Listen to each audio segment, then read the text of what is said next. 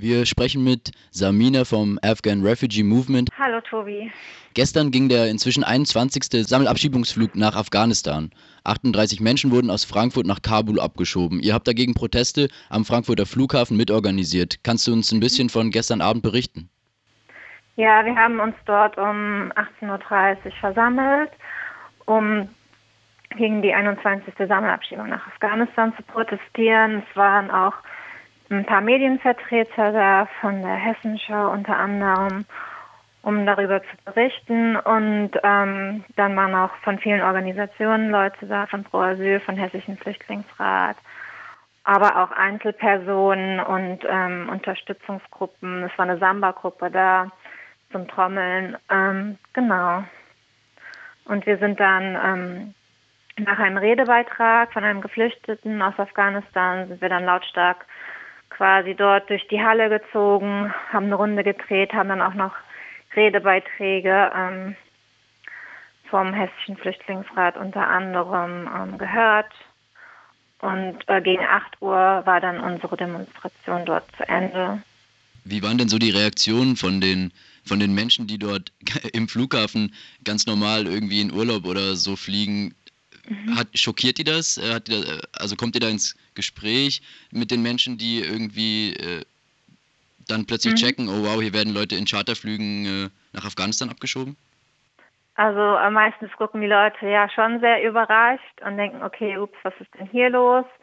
Dann verstehen die auch, worum es geht. Ähm, teilweise gibt es auch Leute, die machen dumme Sprüche im Vorbeigehen ähm, oder sind einfach genervt, weil die einfach nur dem Flugzeug wollen. Ähm, teilweise sind die Leute aber auch interessiert äh, und wollen wissen, warum wir hier also durch den Flughafen ziehen, was los ist. Ja, genau.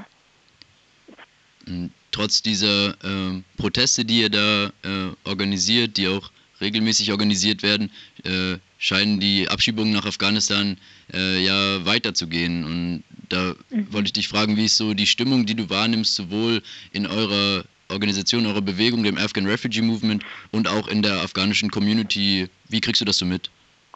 Also es ist natürlich super frustrierend, ähm, gerade wenn man aktiv gegen das Unrecht vorgeht und protestiert und alles Mögliche versucht, um das zu verhindern und das scheinbar keine Wirkung zeigt und die Abschiebungen gerade in Bayern auch noch total ausgeweitet werden.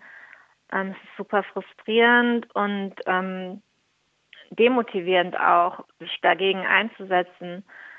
Ähm, es ist dann halt schwer, noch den Leuten zu sagen, dass es sinnvoll ist, dagegen zu demonstrieren, wenn man sieht, dass die äh, Demonstrationen quasi keine Wirkung zeigen, was wir am Anfang, also wo wir am Anfang noch nicht so das Gefühl hatten, dass die keine Wirkung zeigen, dass es mittlerweile halt dann schon irgendwie Frustrationen gibt. Andererseits ähm, muss es auf jeden Fall weitergehen, weil halt ähm, es äh, doch noch ein Zeichen für die Community ist, dass halt nicht alle damit einverstanden sind ähm, mit den Abschiebungen. Und genau, aber klar, es ist äh, vor allem jetzt große Frustration, Demotivation in der Community. Genau. In der bürgerlichen Presse und auch bei manchen Organisationen, die sich gegen manche Abschiebungen positionieren, wird ja äh, auch immer diese Unterscheidung oder oft diese Unterscheidung gemacht zwischen kriminell, nicht kriminell, Gefährder, nicht Gefährder. Mhm. Wie, für wie sinnvoll äh, hältst du diese Unterscheidung, wenn es darum geht, dass Menschen abgeschoben werden in ein Land, in dem politische Verfolgung herrscht und, und militärische Gewalt? Ja, ich glaube halt, diese Einschränkung erfolgte ja aufgrund der Proteste gegen die Abschiebung nach Afghanistan, um halt uns mundtot zu machen, um zu sagen, ja, wir schieben ja wirklich nur böse, schlechte Menschen ab. Und ähm, es ist dann halt auch für manche Leute vielleicht ein Grund, nicht mehr gegen Abschiebung nach Afghanistan zu demonstrieren, weil sie halt wirklich glauben, dass da wirklich nur ganz, ganz schlimme Menschen abgeschoben werden. Aber es, es macht ja auch keinen Sinn, wenn man ganz wenn diese Menschen wirklich so, wie behauptet, ganz äh, gefährlich sind, die dann nach Afghanistan abzuschieben, wo sie dann quasi auf freien Fuß sind, sobald sie aus dem Flugzeug steigen. Wobei selbst wenn ähm, jetzt eine Person kleinere Straftaten begangen hat, sie nach Afghanistan abzuschieben und quasi damit dem Tod auszusetzen, ist ja nicht wirklich ähm, menschenrechtlich vertretbar, denke ich. Ja. Du sagst, äh, dass Menschen, wenn sie nach Afghanistan äh, mhm. abgeschoben werden, so dem Tod ausgesetzt werden. Und das ist ja auch ähm, ein, ein Slogan, der zum Beispiel auch auf Bannern zu lesen ist, ähm, mhm. mit, mit denen gegen so Abschiebungen demonstriert werden. Vielleicht kannst du da nochmal ein bisschen drauf eingehen. Was ist denn, was sind denn so Erwartungen, die man haben muss oder auch Erfahrungen, die gemacht wurden? Was passiert mit Menschen, die nach Afghanistan abgeschoben werden? Also Soweit wir wissen, werden die ja in den ersten zwei Wochen ungefähr noch in einem Hotel untergebracht nach der Abschiebung und dann sind sie quasi auf sich allein gestellt. Ähm, es ist halt je nachdem, was für einen Hintergrund die Person hat, unterschiedlich. Ja, wenn die Person vielleicht noch nie in Afghanistan war, weil sie im Iran oder in Pakistan geboren ist und dort auch gar keine Familie mehr hat, also dann ist, wenn die Person die Möglichkeit hat, ja, das sind natürlich auch finanzielle Mittel äh, vonnöten dafür, ähm, ist die dann so schnell wie möglich wieder dabei, aus dem Land zu fliehen. Ähm, wenn sie Familie hat, wird sie vielleicht noch versuchen, ähm, bei der unterzukommen, wenn es möglich ist. Aber was halt alle Leute betrifft, die abgeschoben werden, die haben halt alles, alle so ein Stigma. Erstmal, dass die vielleicht Kriminelle sind oder Straftäter und zweitens, ja, dass sie halt jetzt aus Europa kommen und eventuell auch Geld haben oder auch Verräter sind oder Spione. Also da ähm, haben die Personen auf jeden Fall zu kämpfen, wenn die sich quasi wieder in die afghanische Gesellschaft eingliedern wollen würden, was die meisten aber nicht wollen, weil es viel zu schwierig ist. Und deswegen treten die meisten doch wieder die Flucht an, wenn sie halt die Möglichkeit dafür haben, was natürlich jetzt nicht bei allen der Fall ist, dass die dann ähm, finanziell dazu in der Lage sind. Genau.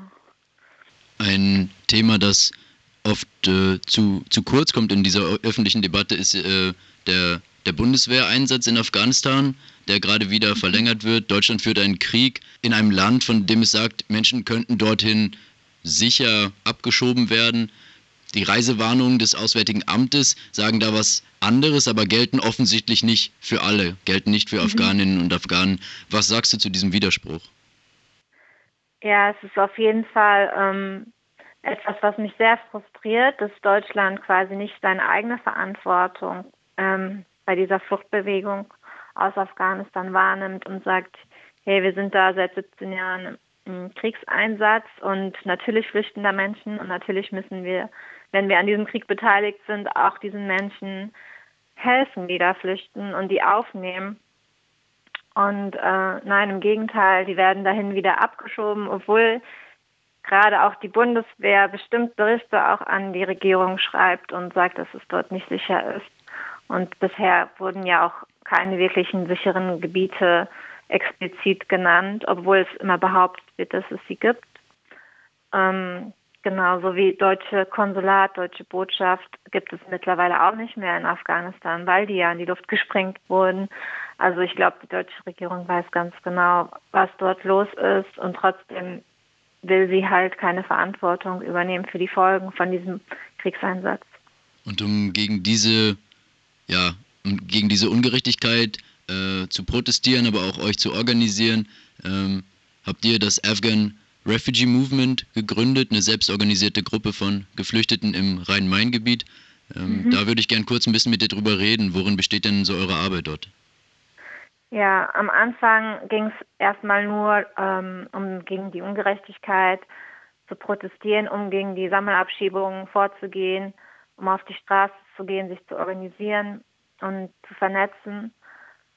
Ähm, klar, auch um die gegenseitige Unterstützung und dann ging es auch immer mehr darum, in, also in der Öffentlichkeit Awareness zu erschaffen für die Probleme von den afghanischen Geflüchteten.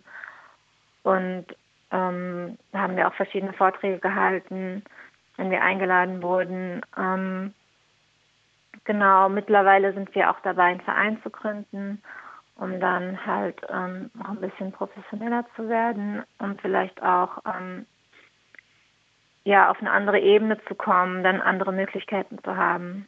Genau. In den letzten Jahren ähm, haben wir eine massiv zunehmende Kriminalisierung von Menschen gesehen, also einmal von Geflüchteten selber, aber auch von Menschen, die sich für Geflüchtete äh, einsetzen. Ähm, ihr seid jetzt quasi beides. Ähm, das Innenministerium hat äh, nun eine weitere Verschärfung des Asylrechts angedroht und unter anderem sollen Menschen bestraft werden, die Geflüchtete vor Abschiebungen warnen. Das ist nur eine von äh, einigen Maßnahmen, die, die da vorgeschlagen werden. Äh, was denkst du, was hat diese konkrete Maßnahme und auch generell diese Verschärfung, wie beeinflusst euch das in eurer Arbeit? Ja, also diese Kriminalisierung von ähm, Flüchtlingshelfern nehmen wir ja schon seit ein paar Jahren immer stärker wahr. Und ähm, es ist halt ja auch, man sieht es ja auch im Schwund der Ehrenamtlichen, ne? dass also einfach in der Arbeit mit Geflüchteten, wenn man dort überhaupt keine Möglichkeiten mehr hat, für die Menschen wirklich was zu tun, das ähm, super frustrierend ist. Für uns ist es halt so, klar, wir veröffentlichen das Datum der Sammelabschiebung, weil wir auch an dem Datum demonstrieren. Das ist daran äh, kriminell.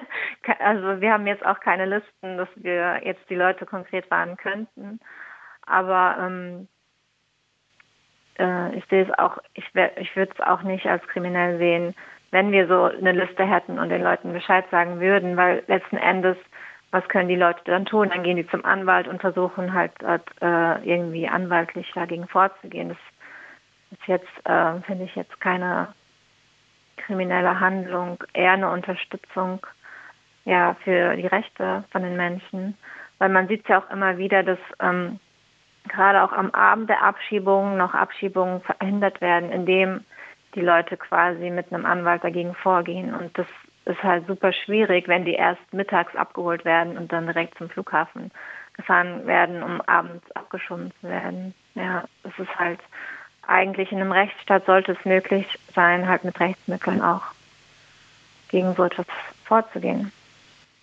Gegen die Ungerechtigkeit demonstrieren und Menschen dabei unterstützen, ihre, ihre Rechte wahrzunehmen und für ihre Rechte zu kämpfen. Genau. Samina, genau vom Afghan Refugee Movement. Vielen Dank für dein Interview, vielen Dank für deine Arbeit und ähm, ja. alles Gute.